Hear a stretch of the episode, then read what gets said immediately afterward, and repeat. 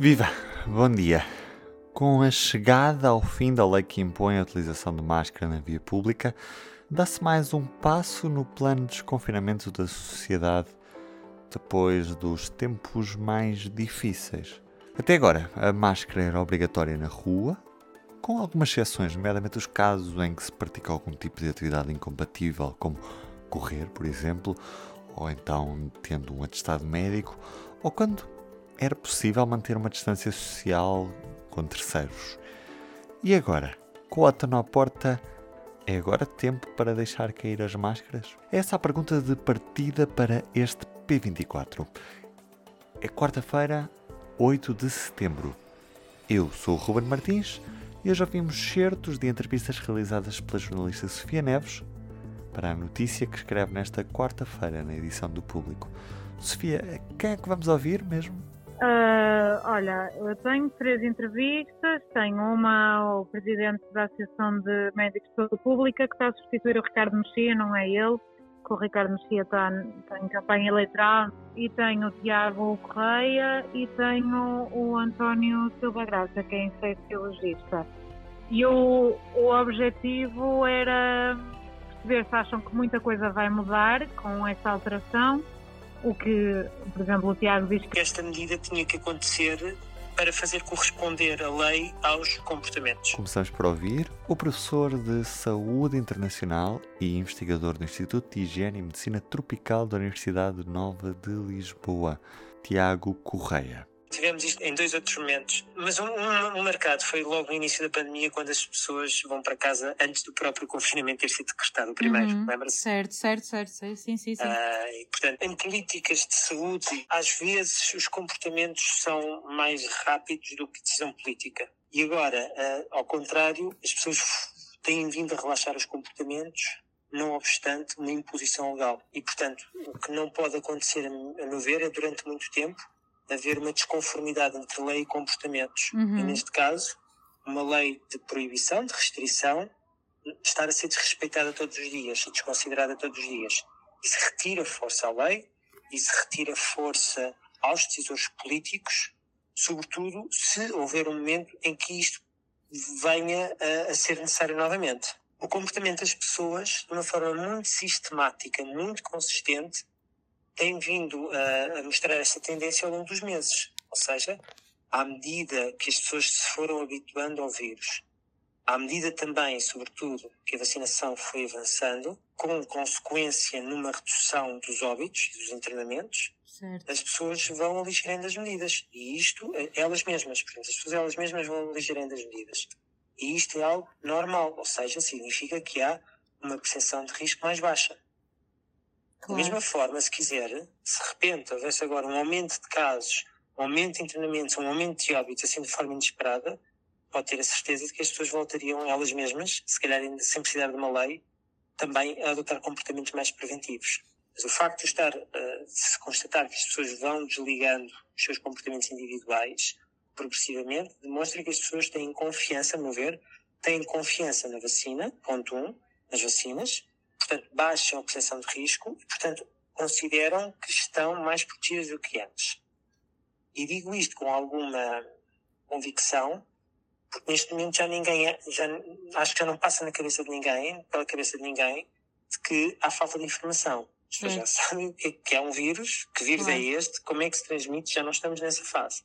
E o facto das pessoas estarem a baixar a guarda em alguns contextos, em alguns momentos, significa que sentem-se mais seguras e também já têm uma percepção de risco e, e, e, e, estão mais seguros porque já estão vacinados, ou eventualmente as pessoas vulneráveis já estão vacinadas, e também aceitam correr alguns riscos, considerando que para elas próprias acham que estão relativamente protegidas em relação à doença. E agora ouvimos o presidente em exercício da Associação de Médicos de Saúde Pública, Gustavo Tato Borges. Aquilo que, que, que o articulado legal obrigava era que as pessoas, quando não fosse possível manter os dois metros de distanciamento na rua, fossem obrigadas a utilizar máscara. Uhum. E nós sabemos que uh, a probabilidade de transmissão da infecção aumenta se o espaço for fechado.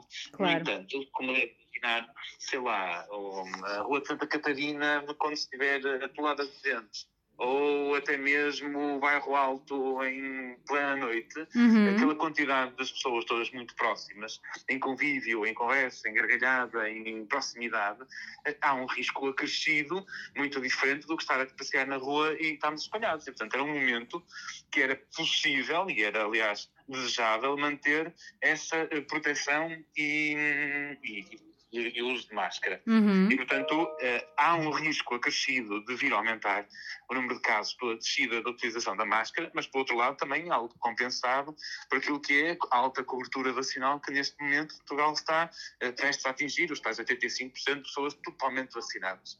E, portanto, dentro deste equilíbrio de forças, uh, manter a obrigatoriedade do uso de máscara é, é, percebo que também é algo difícil de, de fazer. É, mas em termos de saúde pública, a proteção que a máscara confere é algo real e por isso é sempre vantajoso manter o uso da máscara na mesma.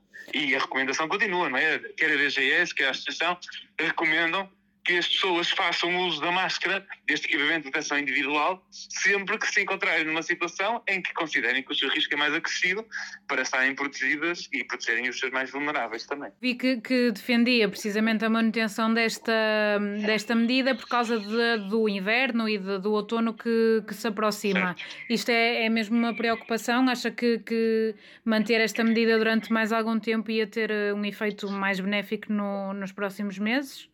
Eu penso que, que, manter a obrigatoriedade seria complicada de justificar por causa do, do aumento da proteção vacinal, okay. da cultura vacinal. Okay. Portanto, o que eu percebo em termos políticos, apesar da Associação não ter qualquer tipo de, de vertente política, mas eu percebo que em termos políticos possa ser complicado e até mesmo na questão dos direitos, liberdades e garantias que esta obrigatoriedade uh, não faça mais sentido. Considero é que, uh, em termos de proteção individual e coletiva, o uso da máscara continua a fazer sentido e continua a ser desejável que seja, seja utilizado agora de forma mais voluntária. E ainda o infecciologista António Silva Graça. Percebemos que, felizmente, há agora uma capacidade da vacina nos proteger mais, porque, eh, embora já haja 85% das pessoas com uma, uma dose da vacina e nós saibamos que uma dose não é efetivamente uma proteção ainda suficiente, mas é de crer que dentro de um mês, portanto em meados de outubro, eh, seja possível atingir os 85% da população eh, com vacinação, eh, digamos, completa. Portanto, isto dá-nos alguma margem de segurança. Mas depois temos um outro aspecto que não podemos ignorar. Eh, estamos a chegar ao outono. Sabemos que as temperaturas vão descer, que o bom tempo vai naturalmente deixar de marcar a sua presença, pelo menos de uma forma regular. Sabemos que vamos utilizar eh, menos os espaços abertos. Isto significa também que vai aumentar a probabilidade eh, de circularem outros vírus respiratórios para além do SARS-CoV-2, portanto, vírus da gripe, outros eh, coronavírus, e que naturalmente eh, todos estes vírus vão circular e podem ser novamente transmitidos. Ora, isto para concluir na seguinte questão. Eu diria que não é provavelmente a melhor altura de deixar cair a máscara, entre comas, não é? Quando ela nos, só, nos pode ser particularmente útil. O, o, vamos lá, nós tivemos a percepção clara de que a máscara, relativamente aos vírus respiratórios que circulam, uhum. pode ser um instrumento de proteção com algum significado. E parece-me que devemos tirar esse ensinamento do que vivemos no último ano e meio okay. e provavelmente eh, passarmos até a utilizá-la não apenas quando queremos, queremos proteger o que é natural, eh, algumas pessoas mais frágeis ou quando estamos a contactar, portanto, pessoas que supostamente eh, podem estar eh, infectadas por outros vírus, porque têm sintomas respiratórios, ou até porque nós estamos já com alguns sintomas respiratórios e também devemos proteger os outros. Portanto, não defendo que se deixe cair a máscara neste momento. No que toca aos destaques da edição impressa desta quarta-feira, Bolsonaro ataca a democracia, só Deus me tira de lá, diz o presidente brasileiro nas manifestações deste 7 de setembro. Para saber mais sobre o assunto, recomendo o P24 de ontem, em que abordámos este tema. Já a União Europeia vai apoiar as cidades que queiram ser neutras em carbono, vai saber mais nesta edição de quarta-feira. E os números da vacinação. 4 em cada 5 adolescentes já foram vacinados contra a Covid-19. Eu sou o Ruben Martins e estou-lhe a dar 10% de desconto numa assinatura do Público. Vá a público.pt e use o código POD10. Tenha a sua assinatura online com 10% de desconto. Tenha um bom dia. O Público fica no ouvido.